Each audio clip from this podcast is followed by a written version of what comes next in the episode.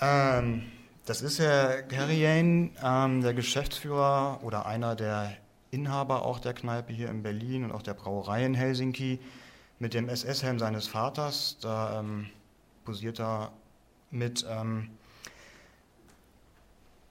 ja, das ist eigentlich aus einem Bericht in, aus einer finnischen Zeitung. Ähm, wir waren überrascht, weil ähm, solche Symbole abgebildet werden und eigentlich keine ähm, kritische Betrachtung oder in Bezug auf Kriegsverbrechen oder eine Würdigung der Opfer ähm, des Holocaust oder der Waffen-SS. Ja, es gab da keine kritischen Bezüge dazu und für uns hat das so den Eindruck hinterlassen, dass da eine Glorifizierung ähm, stattfindet der Waffen-SS, die ja, ähm, das wurde ja schon ausgeführt, ähm, eine verbrecherische Organisation ist. Und ähm, da dachten wir, da gucken wir nochmal ein bisschen genauer hin. Wir haben natürlich auch ähm, zur Geschichte ähm, recherchiert, was da los war. welche Rolle haben die Freiwilligen in der Waffen-SS aus Finnland oder auch in Finnland gespielt? Wie, wie war die Geschichte da? Da ging es um, viel um die Unabhängigkeit, das haben wir gerade gehört. Wir haben das natürlich wir konnten das natürlich nicht so in der Tiefe, aber haben uns da schon einen Überblick verschafft. Und es gibt einfach Unterschiede ähm, historisch. Deutschland ist einfach ähm, verantwortlich für den Nationalsozialismus, den Holocaust und die Verbrechen, die da stattgefunden haben. Das muss man ganz klar benennen. Aber ähm, offensichtlich gab es da auch ähm, Beteiligung von finnischen Freiwilligen in diesen ähm, SS-Bataillonen. Ähm, das ist die Homepage der Brüderhilfe. Ich kann das leider nicht auf Finnisch aussprechen, weil ich kein Finnisch spreche. Ähm, da sieht man schon auf der Startseite, dass da ähm, entsprechende Symbolik, SS-Ruhen, eiserne Kreuze und weitere Ruhen zu sehen sind. Ähm, das geht relativ munter so weiter. Ähm, das sind jetzt alle Screenshots, die wir vorgenommen haben im Februar, während wir recherchiert haben. Ähm, um da mal so einen Überblick zu verschaffen. Es sind auch Hakenkreuze, eiserne Kreuze, ähm, der SS-Totenkopf natürlich, Hakenkreuzfahnen an sich auch so im Hintergrund und da waren wir doch ähm, ja, mehr als erstaunt darüber, dass sowas stattfindet und da eigentlich keine kritische Auseinandersetzung in irgendeiner Form stattfindet. Auf der Startseite hat man ähm, noch angemerkt, wir sind ein apolitischer Verein, es geht nur um Tradition und die Versorgung der Veteranen wo aber aus unserer Perspektive klar war, ähm, also mit Bezügen zu Nationalsozialismus, verbrecherischen Organisationen beteiligen am Holocaust, ist eine apolitische Bezugnahme einfach nicht möglich. Ähm, wir waren, haben dann Flyer gemacht, die liegen vorne aus, die haben wir ähm, um die Kneipe herum so verteilt und auch ein bisschen Pressearbeit dazu gemacht. Wir waren dann relativ überrascht, für was für eine Reaktion das gesorgt hat. Also hier in Berlin oder in Deutschland eher so die üblichen Verdächtigen. Aber plötzlich haben wir Angefragen aus, ähm, aus Finnland, aus Skandinavien, teilweise auch aus Russland bekommen und ähm, ja, waren ganz überrascht. Und das hängt natürlich damit zusammen, die Studie wurde gerade schon genannt, ähm, dass das finnische Nationalarchiv da ähm, sich auch mal ein bisschen kritisch mit auseinandergesetzt hatte und angefangen hat, aufgrund ähm, dieser, dieser Veröffentlichung jüngerer Historiker ähm, sich dem Thema auch mal anzunehmen. Und es, es kam halt heraus, dass ähm, finnische Freiwillige in der Waffen-SS an Verbrechen beteiligt waren. Man muss vielleicht dazu sagen, es waren 1408 Freiwillige ähm, in der Waffen-SS und diese Studie hat sich vor allen Dingen auf Tagebücher gestützt. Ich glaube 74 oder 76 Tagebücher und anhand dieser paar Tagebücher haben wir schon festgestellt, dass es da ähm, zu Verbrechen kam. Also ist lange noch nicht, denke ich, ausrecherchiert. Da wird die Zukunft zeigen, was, ähm, was dann noch veröffentlicht und ähm, herausgefunden wird. Jedenfalls ist unsere kleine Aktion mit Flyer verteilen ähm, zum Zeitpunkt gekommen, wo es in Finnland so einen, so einen, kleinen Historikerstreit vielleicht gab und auch ein großes öffentliches Interesse. Und das hat dann dafür gesorgt, dass das ähm, auch hier so eine große Aufmerksamkeit bekommen hat. Hier sehen wir nochmal die Zeitung. Ähm, von der Zeitung ist oder war der ähm, Geschäftsführer der, der Kneipe hier in Prenzlauer Berg ähm, ähm auch Chefredakteur gewesen. Hier sehen wir mal, was, was da noch so Bezüge sind. Also ähm, Zitate von Himmler ohne historische Einordnung oder geschweige denn so ein Gedanken an Kritik. Ähm, Ja, es wurde schon ausgeführt, die Waffen-SS ist eine verbrecherische Organisation. Himmler war der Chef, Himmler war auch der Chef der Gestapo und ähm, das war für uns natürlich schwer nachvollziehbar, ähm, sowas zu machen, hat uns einfach nur bestärkt, dass wir da ähm, mit dem Thema mal in die Öffentlichkeit gehen sollten. Ähm, ganz interessant war eigentlich die Reaktion darauf.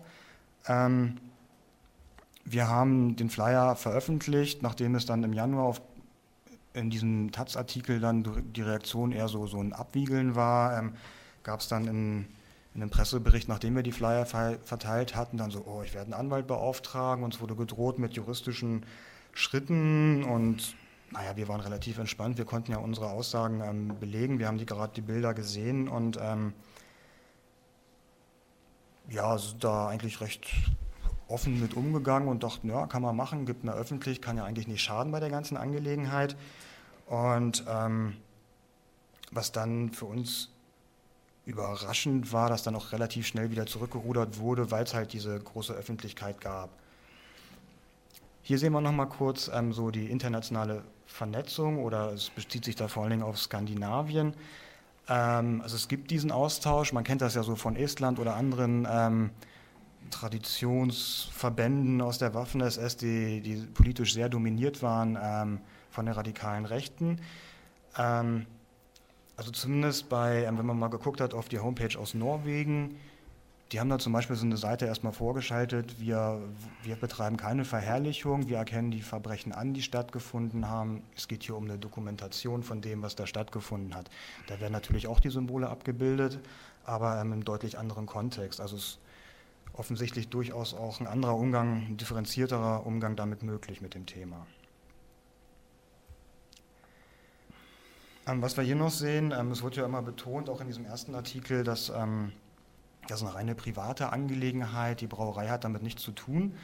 Rechts in dem Bild sehen wir ein Bild der Brauerei und links eine Veranstaltung der Brüderhilfe.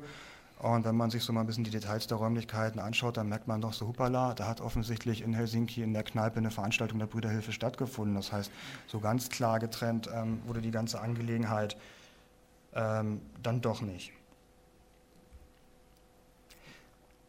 Das war dann ähm, quasi die dritte Reaktion. Nach dem Abwiegeln und dem Drohen mit juristischen Schritten gab es dann plötzlich eine Erklärung, auch auf Facebook, die sehen wir gleich nochmal.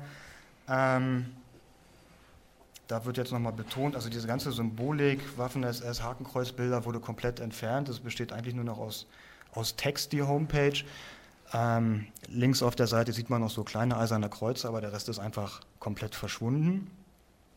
Ähm, es wird nochmal betont, dass das eine apolitische ähm, Vereinigung ist. Auf Englisch, auch auf Deutsch wurde das erklärt. Ähm, interessanterweise ist auch keine Rede mehr von der Waffen-SS. Das heißt jetzt German Armed Forces, also deutsche ähm, bewaffnete Einheiten oder Kräfte.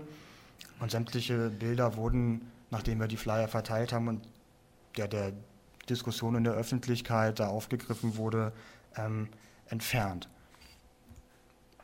Da gab es auf Facebook dann noch ein entsprechendes ähm, Statement dazu, ähm, wo gesagt wurde, also vom 9. März, wo sich ähm, distanziert wurde, ähm, da, sich davon, sich äh, ein Nazi zu sein oder ein SS-Fan. Ähm, ja, wir müssen dazu sagen, also grundsätzlich begrüßen wir natürlich diesen Sinneswandel, wenn sich da jemand ähm, vom Nationalsozialismus mhm. ähm, distanziert. Aber ähm, am Anfang hieß es, oh, ihr versteht das nicht, wurde abgewiegelt, alles ein Missverständnis. Wir fragen uns schon nach wie vor, warum ist das zu dem damaligen Zeitpunkt dann so passiert? Ähm, warum gab es damals ein Abwiegeln? Warum wird die sich jetzt auf einmal zum jetzigen Zeitpunkt distanziert? Wenn das alles früher ein Missverständnis war und das keine Glorifizierung war, warum wurden dann die Bilder überhaupt entfernt? Ähm, wir vermuten da eher so wirtschaftliche Be ähm, Beweggründe hinter und denken, dass er ist ja nicht alleiniger Gesellschafter ähm, der Kneipe, so gibt es auch andere ähm, Leute, die Anteile haben, dass da so ein bisschen Druck kam möglicherweise. Ähm, vielleicht auch eine Einsicht, das würde uns ja sehr freuen. Aber ähm, naja, was wir eigentlich fordern oder was uns, na, fordern können wir es eigentlich kaum, aber was, was wir wichtig fänden, eine ähm, glaubhafte und nachvollziehbare Distanzierung. Wir haben dann mal geguckt, da wurde in dem Statement drin gesagt, so ich werde mich da aus allen Vereinstätigkeiten zurückziehen und ähm, wir hatten erstmalig am 23. März ähm, da um die Ecke von der Kneipe im Kiezladen eine Veranstaltung ähm, und bis zu dem Zeitpunkt, da war alles noch auf der Homepage, da war er noch Vorsitzender und da haben wir auch gefragt, so naja, also nachvollziehbar sollte das schon sein. Das ist für uns natürlich ähm, von hier aus Berlin ähm, schwer zu, zu überprüfen. Aber ähm, es wird ja auch recherchiert, im Vereinsregister ist es anscheinend immer noch eingetragen. Möglicherweise dauert sowas auch ein bisschen, muss man natürlich auch sehen, aber ähm, das überrascht uns, dachte uns sehr. Die erste Reaktion nach unserer Veranstaltung drei Tage später war dann, dass in der ersten Zeile der Vereinsvorsitzende der Name gelöscht wurde.